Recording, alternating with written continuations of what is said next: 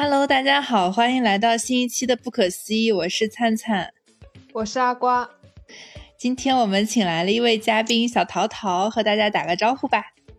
Hello，大家好，我是南美达人小桃桃。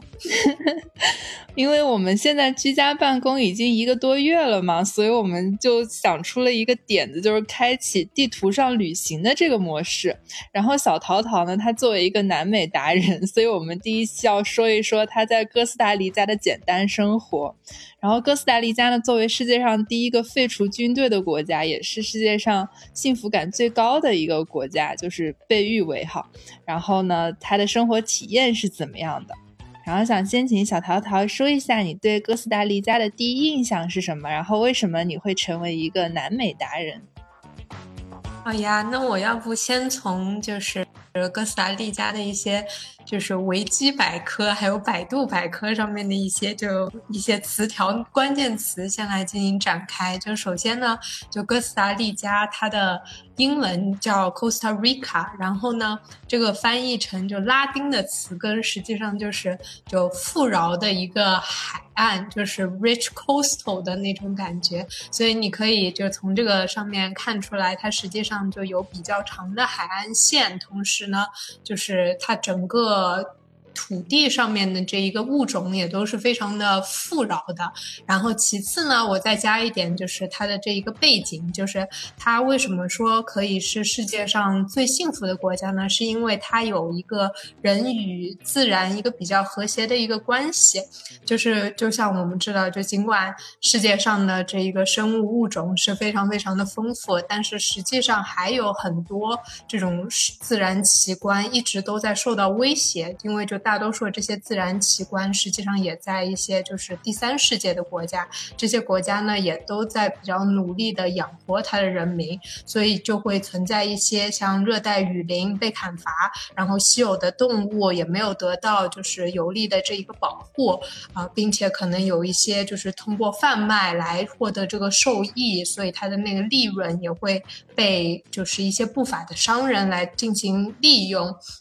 所以哥斯达黎加呢，它一直是一个啊，相当于是通过自然和商业结合的一个共生，来造就了一个比较好的一个旅游。呃，旅游品牌就让所有的人们都意识到，就是在当地保护大自然是一个非常具有价值的一件事情。然后人与自然也会比较和谐的在那儿相处。就像我们大大说的一句话啊，就是“金山银山不如绿水青山”，是不是？对，所 以。它是地球上物种最丰富的国家之一吧，然后就有很多特别的自然景观，还有火山啊什么的，是不是？对，是的，就是基本上大家去哥斯达黎加，就是嗯，就是吃很多水果，然后哎，怎么就只只想到 吃了？吃上了呢？刚才还在上价值。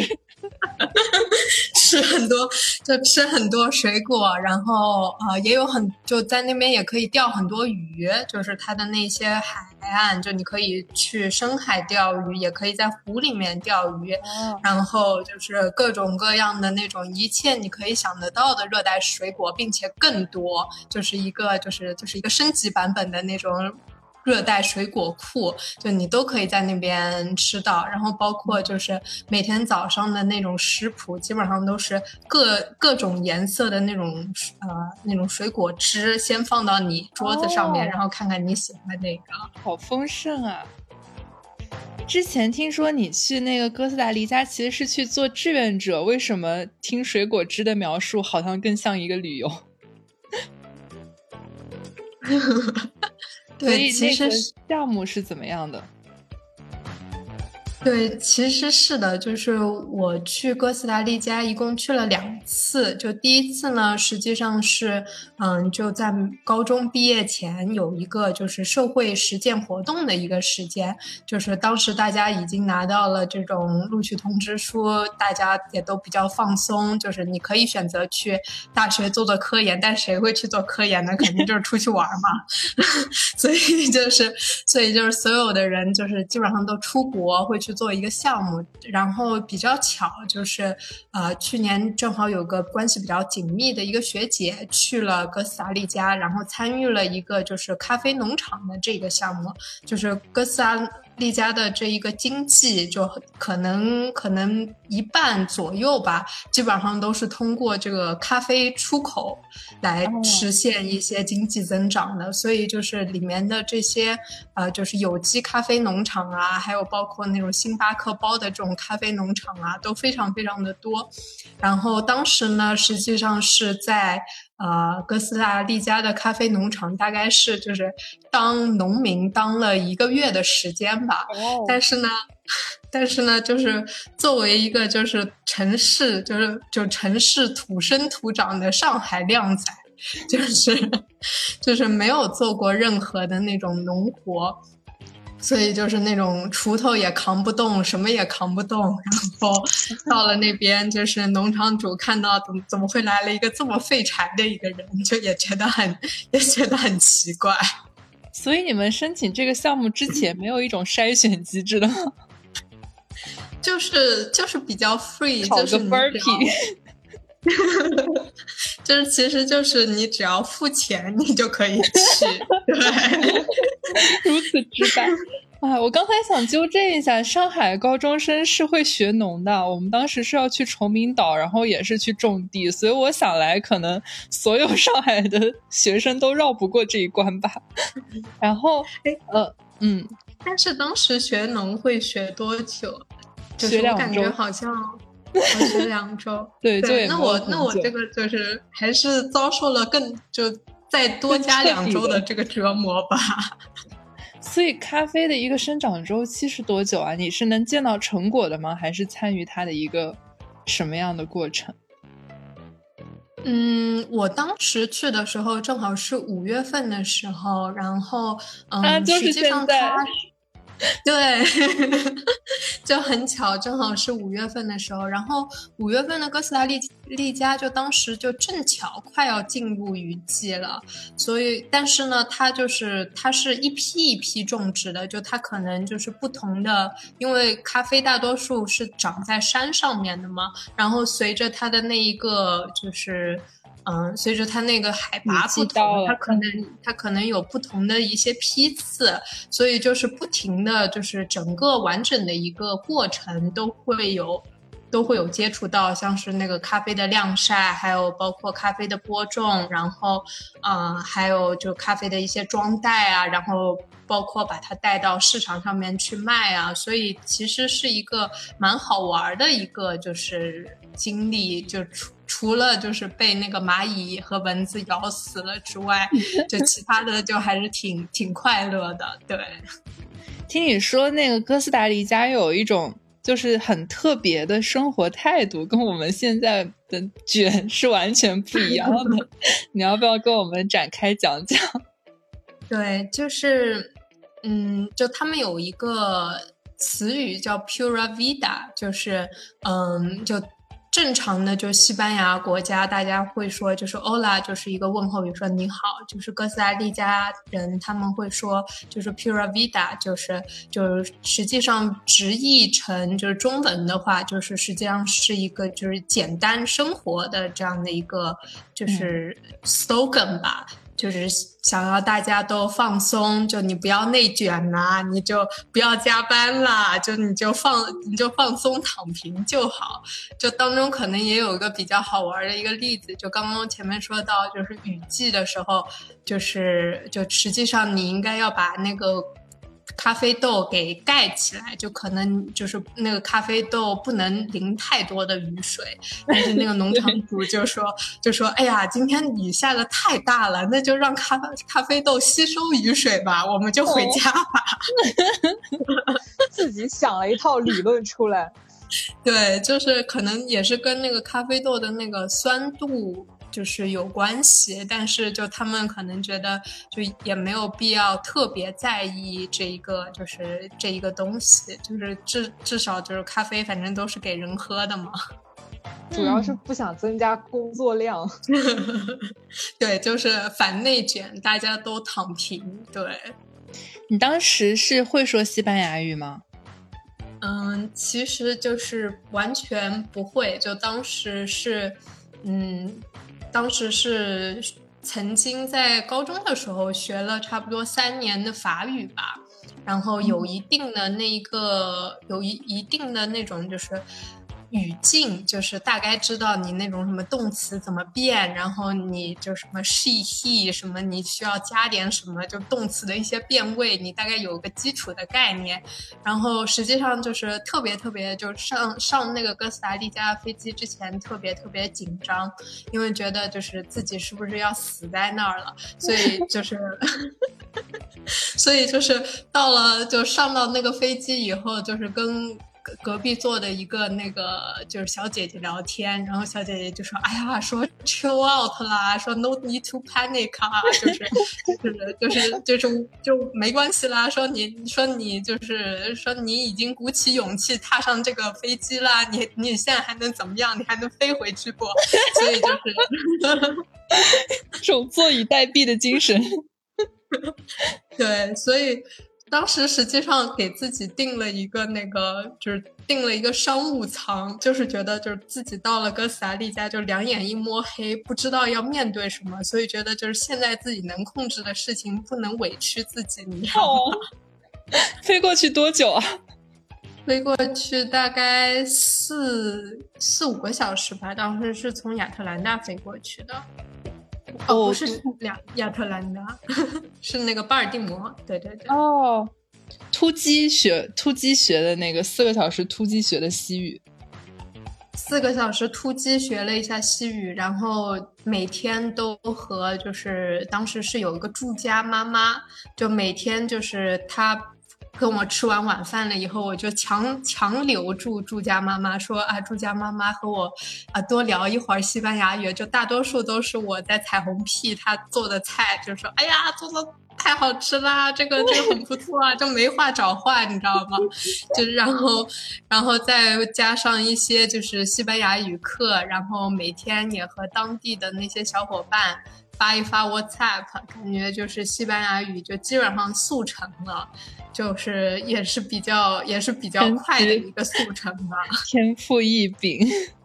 他们那边是这种就是特别躺平的态度，是不是有一些就是很不同的生活习惯？就比如说没有什么规矩啊之类的。对，就是嗯，就是像是你约定的时间就不会。准时出现，就像是就像是咖啡农场，呃，约好了大家是要九点到那边的，但是经常那个农场场主就是要到十点钟，就你已经在那个咖啡农场的那个门面等了他一个小时，他说：“哦，不好意思，来晚了。” 对，就是还有包括还有包括就是还有包括。在那边的就是男男生女生可能约 dating 文化，大家也是也想听听在哥斯达黎加谈恋爱的经历。我们今天的标题就是这么取的，展开讲讲哥斯达黎加 dating 文化。没有没有，就是就不算是太了解，因为其实只在那里待了待了一个月，但是觉得就是哥斯达黎加那边的人种，因为是欧洲人和美洲原住民。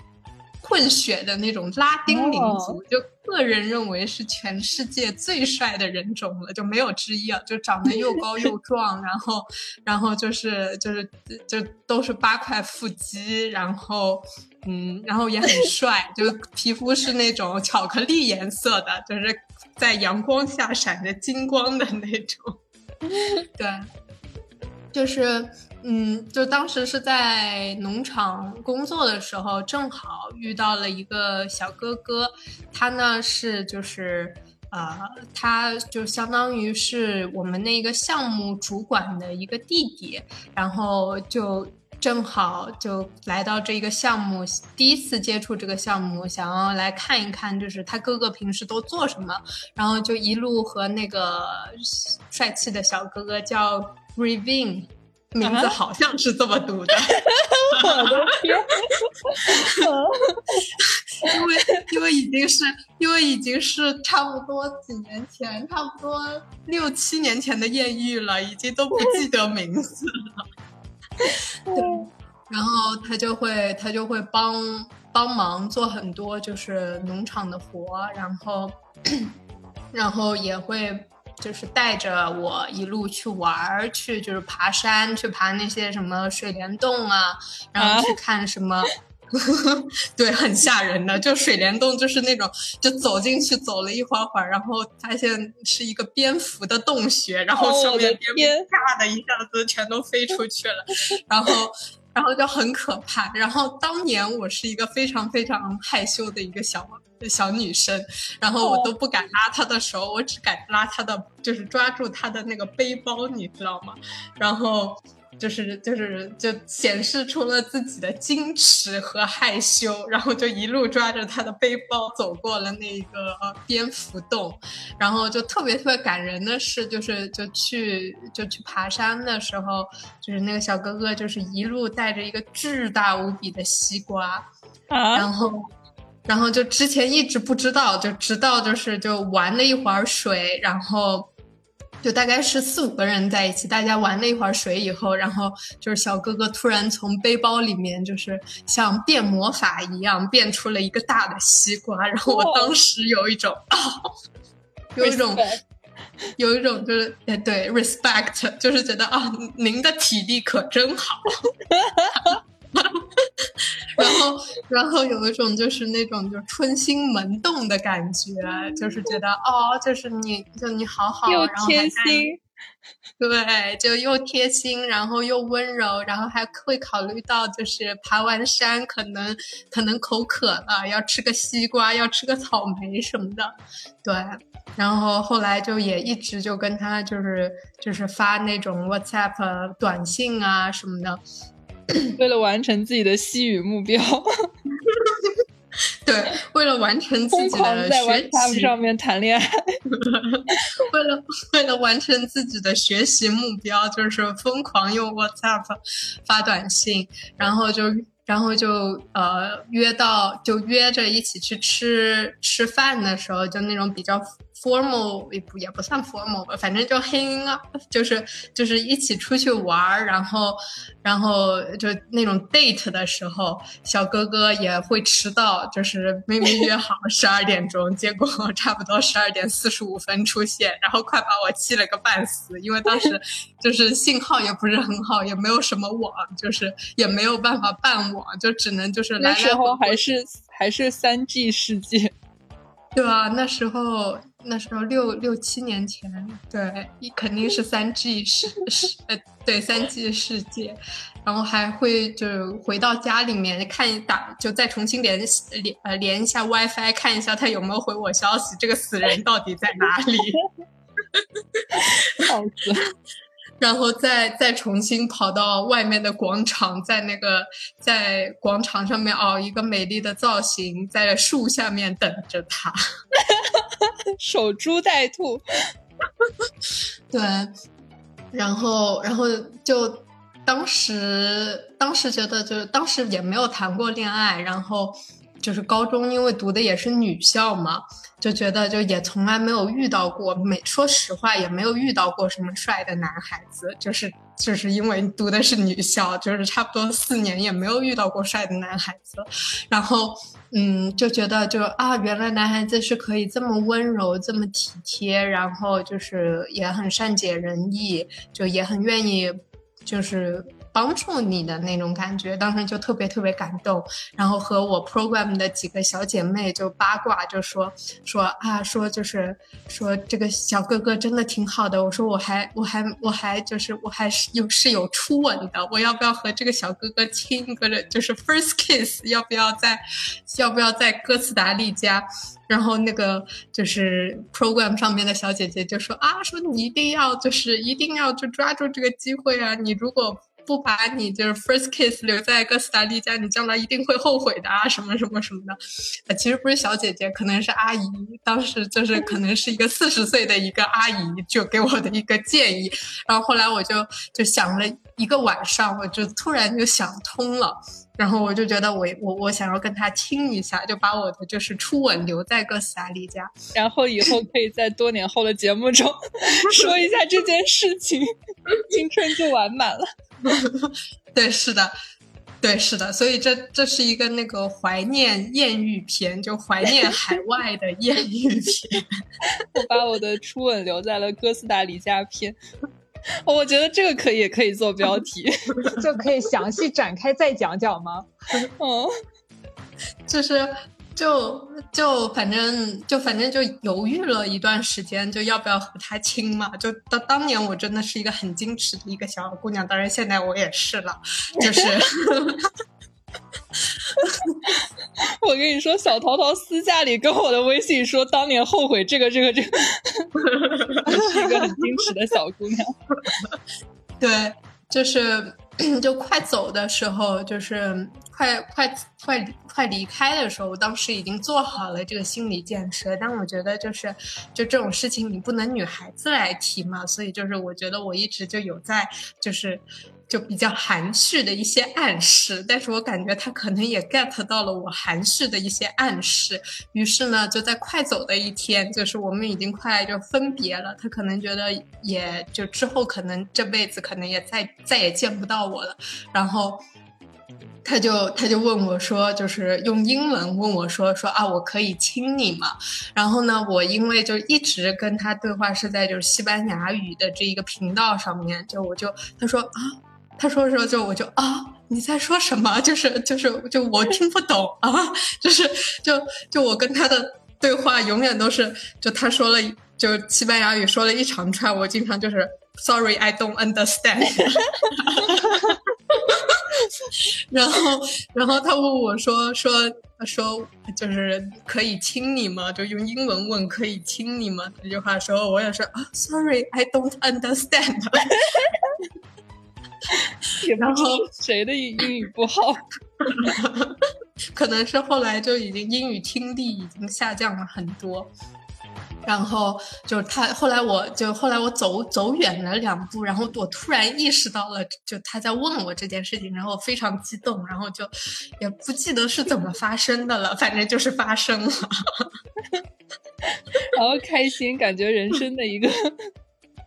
就是感觉。就没有想到这件事情的发生，可以让我在六年之后的五一假期，在播客节目当中把这个故事给说出来。回味一下，没有，当年也是在五月份，想想六年前的五月份多么的精彩。六年后，六年前的五月份还在种咖啡、晒咖啡豆，六年后因为团购咖啡而焦头烂额。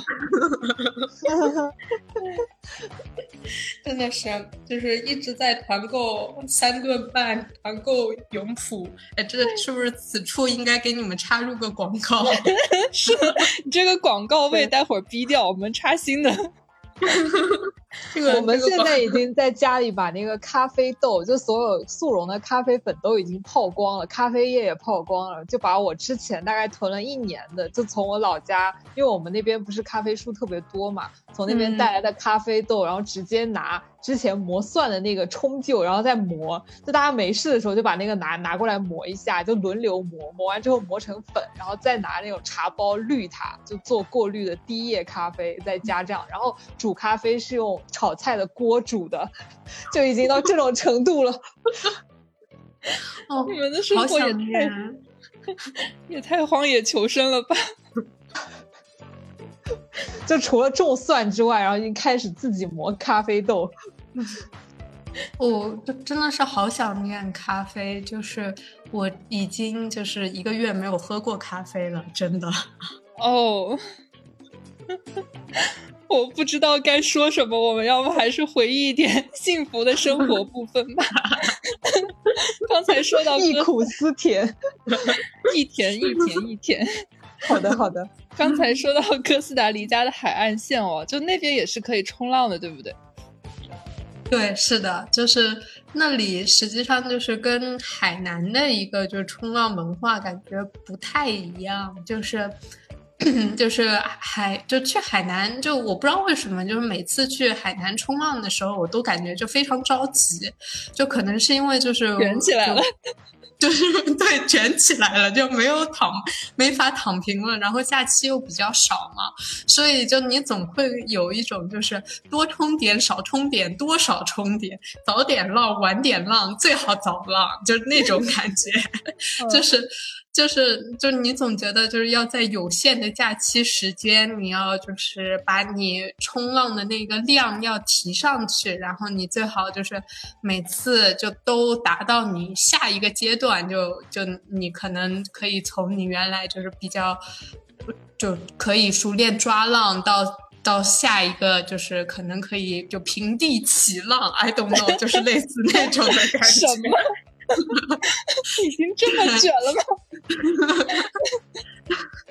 但是就是在哥斯达黎加的话，就是它因为就景色，就周遭的那个景色，就包括它的那个夕阳天，特别特别美。就它有那种就是就。粉红色闪着金光的天，我不知道该就是，我觉得我的语言特别的匮乏，没有办法形容那样子的美景。然后，但是然后巧克力肤色带八块腹肌的小哥哥在粉红色闪着金光的天上抱着冲浪板向你踏浪而来，是不是？哇塞，你这个你这个一画面感一下子就来了，我觉得我现在就可以躺在哥斯达黎加的海滩了。别躺在海滩上，直接躺在小哥哥的腹肌上好吗？这这一集可能不能让我男朋友听到，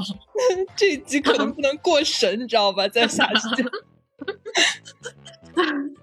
对，就是。就我感觉，在哥斯达黎加，他会就是，他会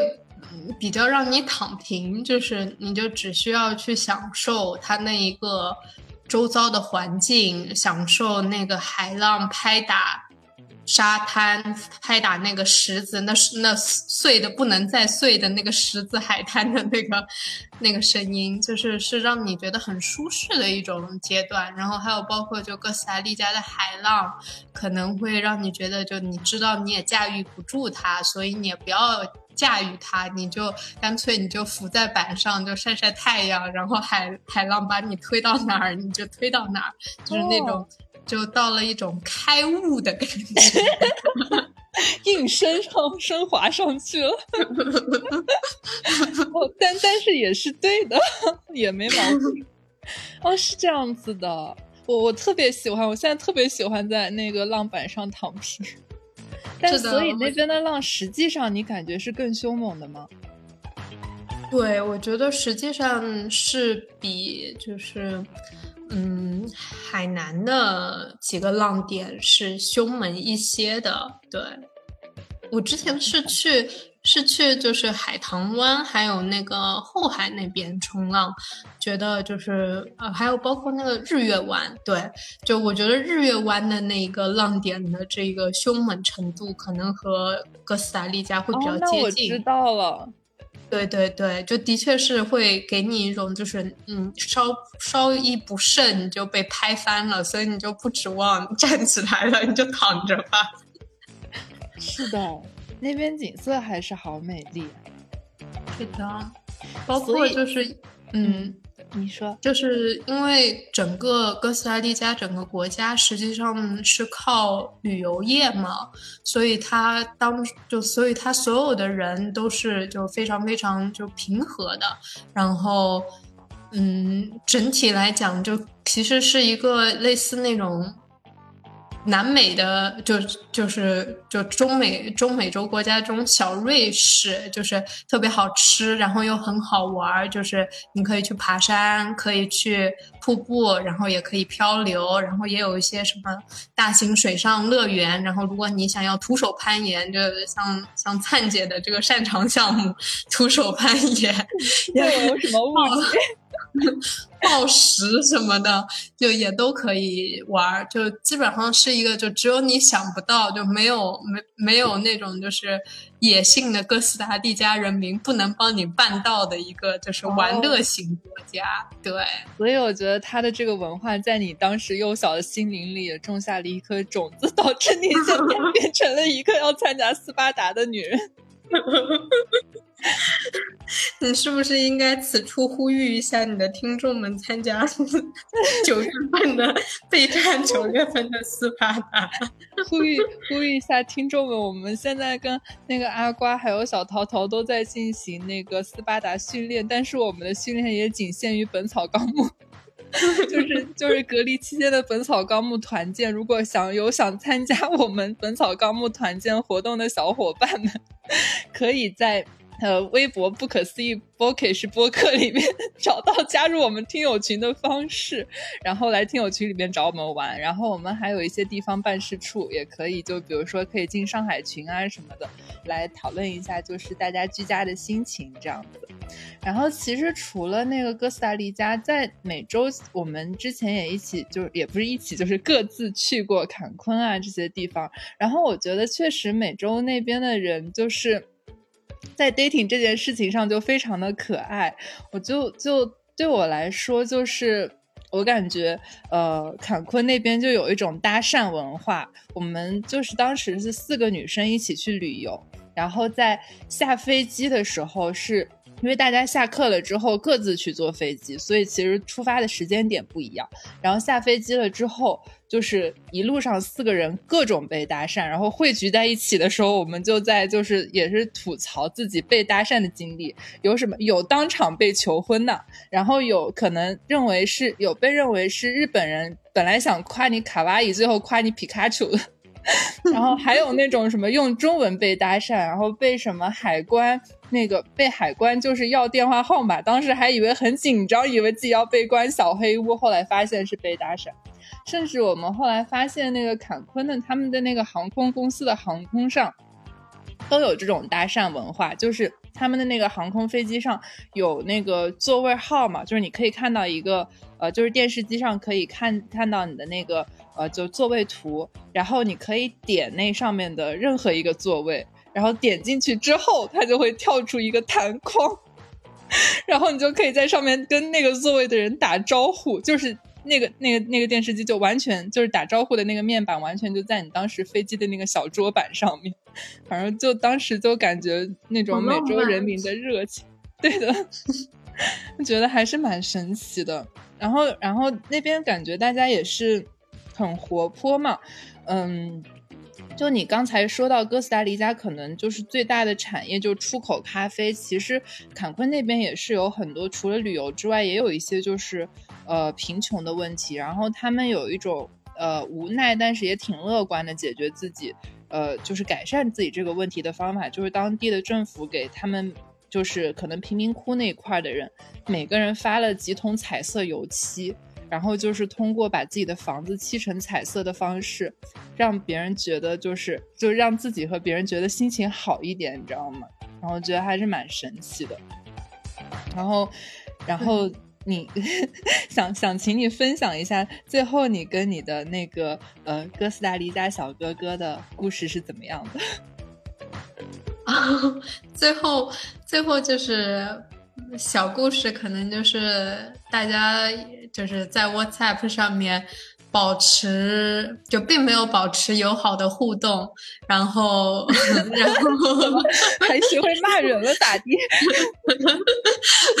但是呢，在就是 Facebook 上面呢，就曾经就呃就也发了两个人的合照嘛，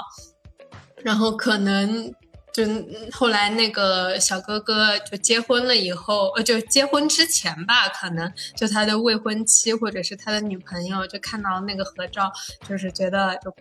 不是很满意。就其实也是，其实也是很正常的，就是两个人站在一起，就是一起刚爬完山洞，就是一副比较就是比较狼狈的样子。呃，然后因为因为我在就是脸书上面有把这个小哥哥给圈出来嘛，所以他的未婚妻就和我说说，就是说希望你把你的就是照片下架一下，就是你的这个照片剖的让我很不舒服。然后我当时心里内心，这段话你是这段话你是通过 Google 翻译 get 到的吗？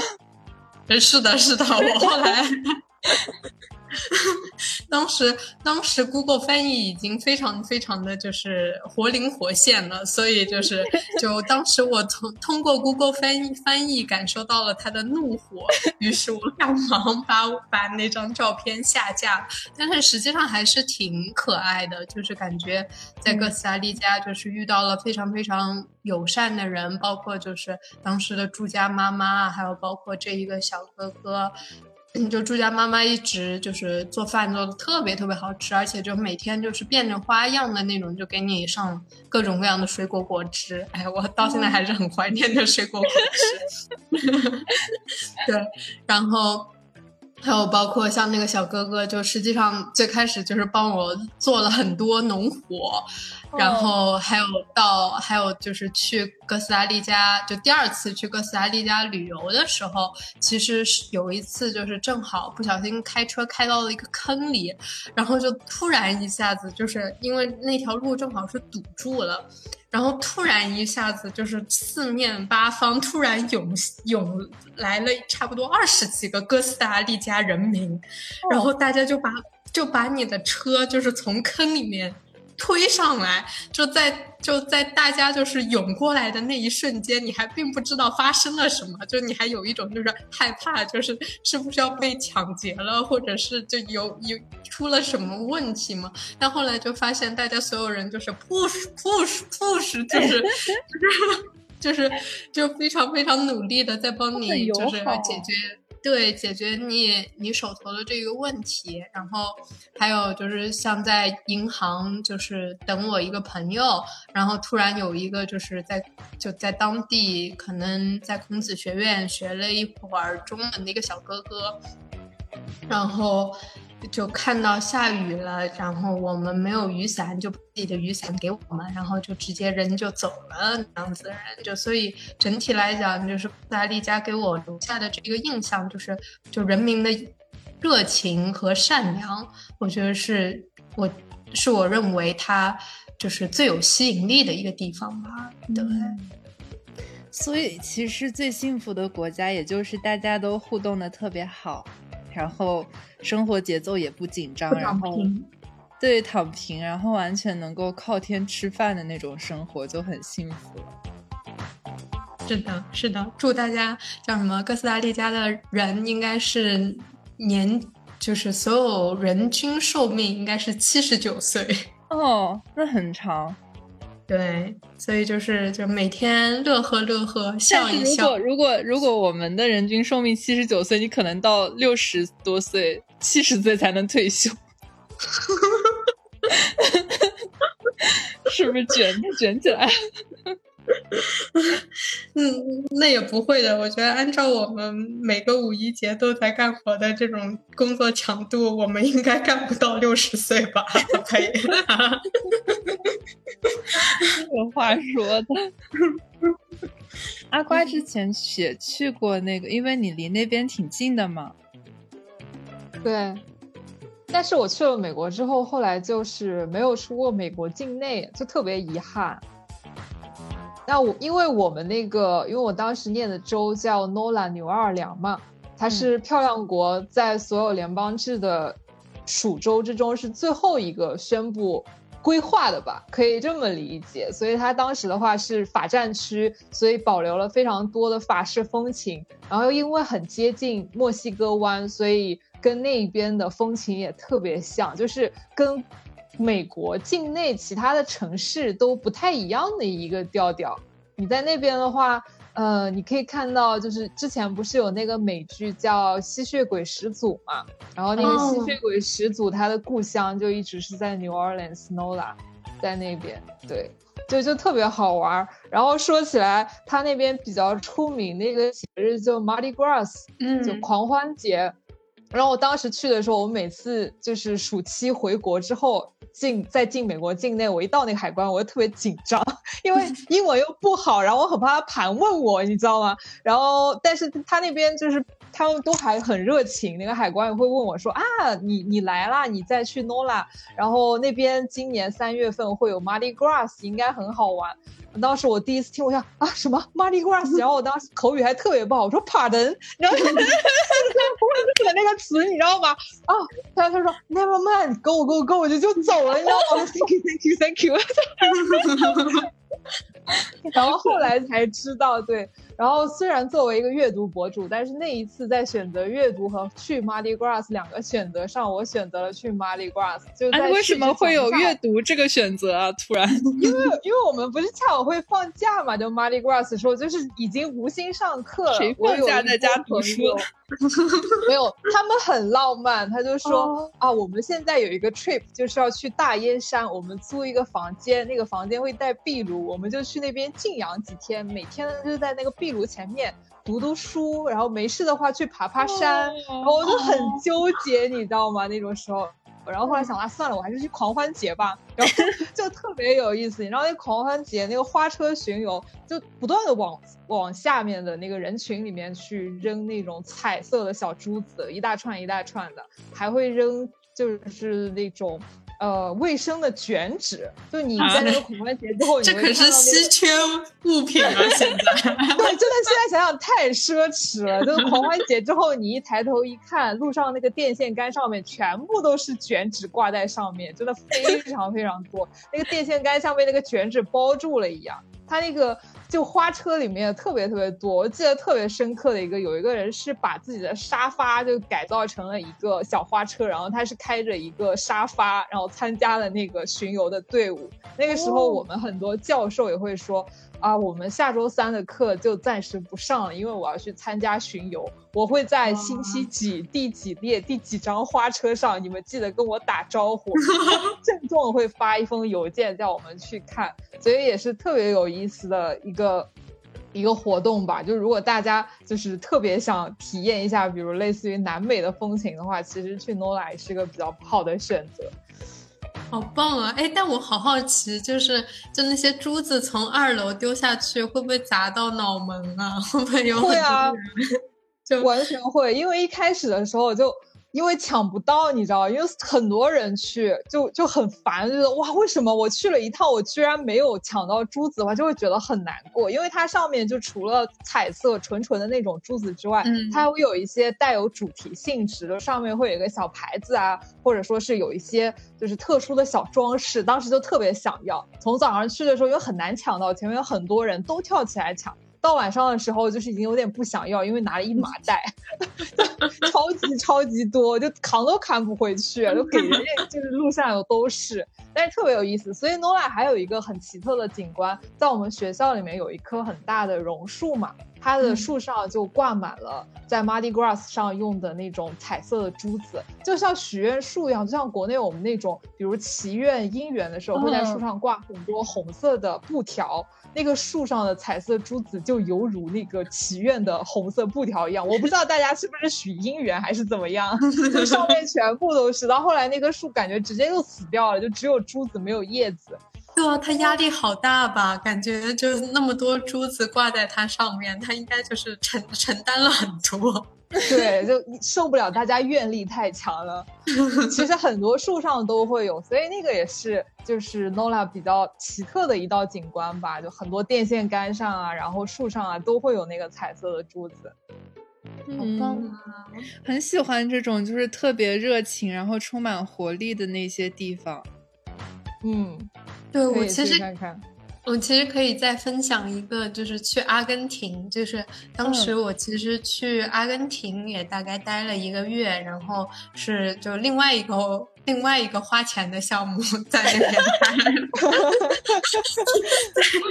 另外一个在那里待了一个月，然后嗯。就当时实际上去阿根廷的时候，去之前，因为他在南美国家嘛，所以我一直以为就是所有的人都是会像就是像哥斯达黎加、像坎昆，就大家是比较热情奔放，然后就是是比较就是是会比较就友好的。但是我去了阿根廷以后，就我发现就是阿根廷因为以前就是就有点类似那种就是有一点落寞了的贵族。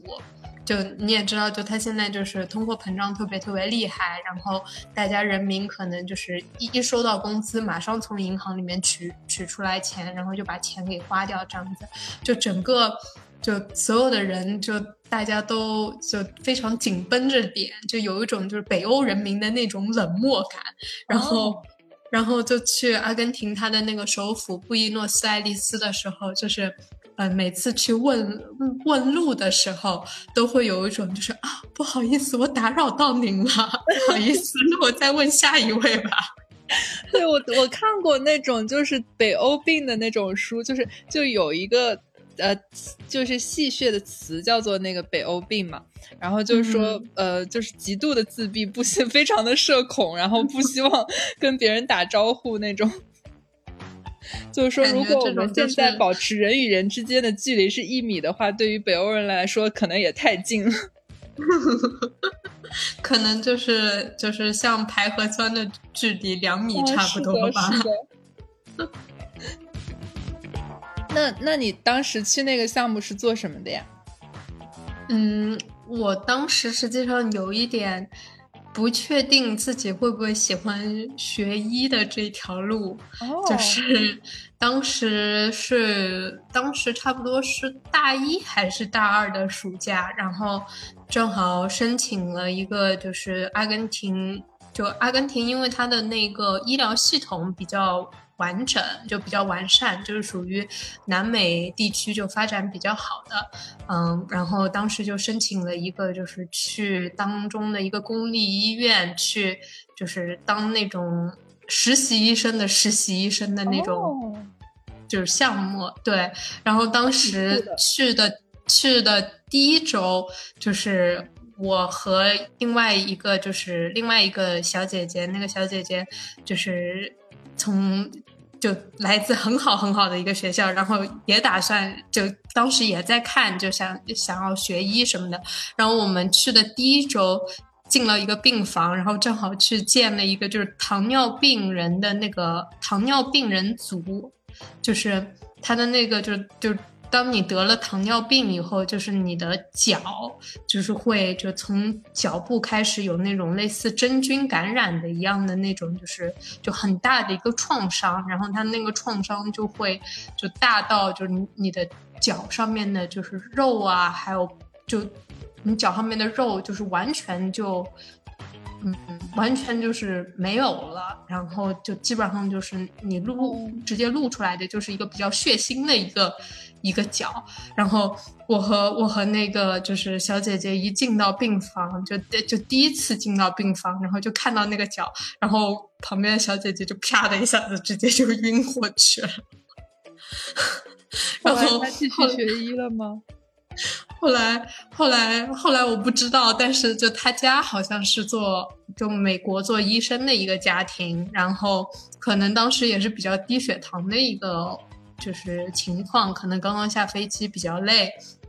然后在那个医院待了就是一个月，然后彻底打消了我就是学医的这一 条，这这一个心思，拔了草，真的是，对，就彻底的拔了草，所以就后来就是去去回回学校的时候，就就本就也是还是往就 bio 类似的这条路走了走，就还是。学营养啊什么的，但是就不需要见到那么血腥的一些场面吧？对，还是挺好的。我觉得就是人生中做了很多体验。对，就是像那个福尔摩斯说的，就是你要排除所有的，就是所有的可能选项，你才能知道最终的答案，不是吗？你现在排除到哪一步了？我现在。我现在就是，嗯，感觉前面就是前前路非常迷茫，包袱一下都来了，就前面突然前面突然就是就一直在讲躺平，然后你你问说你现在的这个选项怎么样？我突然有一种被拉回现实的感觉，就躺的 好好的，怎么样？我坐起来。特别想躺平，但是垂死病中惊坐起。就有一种就是恍然大悟，说啊，那我该怎么怎么来说我未来做什么呢？就躺平啊，躺有躺的方式。但我感觉就是大家现在都是很想，就是很想到外面出去，就是看一看世界的。对，我觉得看世界是一方面，然后我一直觉得世界上有那种就是有使命感的人和没有那么强烈的使命感的人，然后这种东西可能是有点天生的。然后我为什么有这个想法呢？因为我最近也是有点小迷茫，然后呃，主要也是因为居家嘛，然后就在读好多传记。今天读到了米歇尔奥巴马的那个传记，然后呢，他就说。奥巴马是一个让他很有使命，是是一个很有使命感的人，因为奥巴马是当时那个米歇尔的那个呃实习生嘛，然后他们在一起的时候，然后奥巴马就会经常呃整夜整夜的，就也不是整夜了，就可能大半夜都在读书，然后为那种什么收入不平等问题就是极度的忧虑啊那样子，然后虽然就是无论是教育背景还是工作经历，其实米歇尔还包括就是比他早一点进入那家公司工作嘛。呃，就是米歇尔可能本身都是更丰富的，但是完了的话，因为跟奥巴马一起生活，所以米歇尔老觉得自己没有像奥巴马那么强的驱动力和使命感。就是他就是，而且包括他自己的成长环境，他就觉得自己是那种，嗯，应该先赚钱，然后呃再去想说我需要什么。其实奥巴马呢，就跟他呃跟其他人比起来，可能环家庭环境在那本传记里也并不是那么的好。然后，但是，但奥巴马可能他就想着说，我毕业了，我就要去做一份什么样的工作，然后这份工作是我感兴趣的。然后，其实他做的工作都偏公益类型，赚大钱是真的赚不了什么大钱。然后，以他当时可以拿很多的 offer 这种来看，还有包括米歇尔最后那个在奥巴马的影响下换工作，其实是类似于薪水减半，然后换工作。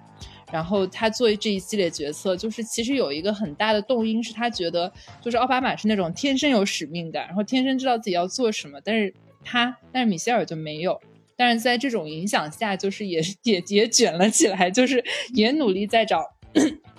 也努力在找什么样是让他有兴趣的工作。就是他有一个 trigger，就是说他之前的那家律所工作，呃，有一次他准备了一个很长的那种，呃，关于化学品的使用啊什么的一段。呃，就是律师的论证。后来那个集团公司选择了私了，所以让他的整个努力就白费了。然后他觉得这虽然是一个专业上可以接受的事情，但是也觉得这不是一个他想长期做的事情。所以后面去做一些什么呃政府市政类的这种工作呀之类的，他就会觉得比较感兴趣。呃，然后说了这么一长串，再说回来，就是所以我觉得使命感和非使命感其实跟你自己的教育水平啊，或者是说呃你自己的一些其他的就是。工作选择就是否有相应的工作选择，可能没有太大的关系。就是这种东西真的就是有一种那种天生的驱动力。然后如果是有使命感的人，我觉得那真的很好。但如果没有的话，那躺平其实也蛮不错的。然后不要被那些有使命感的人卷到。对，就嗯。是的，就是就是，我觉得就是再反过来说，哥斯达黎加的一个国家格言，对，他就是有他有一个国家格言是说“工作与和平万岁”，所以呢，就实际上就是工作在就是哥斯达黎加人民的心里应该就是等于和平，所以就是就你要。放放缓你的心态来躺平，这可能是比较重要的一件事情。嗯，是的，我觉得这这个这个论述真的很棒。所以他们那个国家还是需要工作的，是吗？我感觉真的是三天打鱼两天晒网吧，可能真的那还蛮幸福的。哎，但是你前面说的就是关于那个 Michelle 奥巴马的这个事情，就实际上就是一个。就受身边人影响，格局逐渐打开的一个过程。是的，是的，是的。我觉得这些传记经历读起来还是蛮有趣的，就是可能后面会再找时间分享，就理理清楚思路。但是最近就读它，让让让我觉得还蛮有启发的。对。然后，其实话说回来啊，就是，嗯，为什么还想到奥巴马这例子？因为奥巴马他是夏威夷人，你知道吗？如果我是个三亚人，你们现在根本就看不见我，所以我觉得使命感这件事情哦，真的就是天生的。包括包括前段时呃，就是昨前天吧，前天晚上就不是那个巴菲特和他的那个他的搭档芒格，哎，是芒格吗？是吧？对吧？老师，嗯，对对，两位开了那个就是股新的股东大会，然后主持人问他说：“你还是跳着踢踏舞去上班吗？”巴菲特说：“我当然是跳着踢踏舞去上班。”然后真的吗？就是嗯。就是感觉是，就是就大家人人每个人有自己的一个就是兴趣点和自己的爱好吧。就如果可以把自己的兴趣点和爱好，就是与与工作比较好的结合起来，我觉得可能也会是一个比较理想的一个生活状态吧。对，我觉得其实你说哥斯达黎加的生活就很像那个《心灵奇旅》那个电影，就是。我们看着天空发呆，就是就是我生活的意义，就没有这么多特别强大的一些呃利益关系啊或者使命感的驱使，我觉得是很好的一种收获。就像我今天其实，在看那个传记的时候，就是我最近看了一系列还蛮那个卷的传记，然后这个原因不是因为我想卷，这个原因是因为我在之前那个。就隔离前存了好多书，然后因为最近打算搬家，然后就想着说书就不想带了，然后就在慢慢的再把那些清掉。然后看了一系列很卷的传记的时候，其实我跟我家那个小猫一起在那个窗台上看的，然后当时就觉得哦，这是别人的人生，然后我看看就好了。就那种感受，然后，但是也也可以从就是看这些书里面体会到一些不同的世界吧。就比如说像为什么一个夏威夷人 要到政治中心去卷起来那种，就就我我看完之后我觉得很能理解，但是我会觉得说哦，就是体验了那样子的人生的那种感受。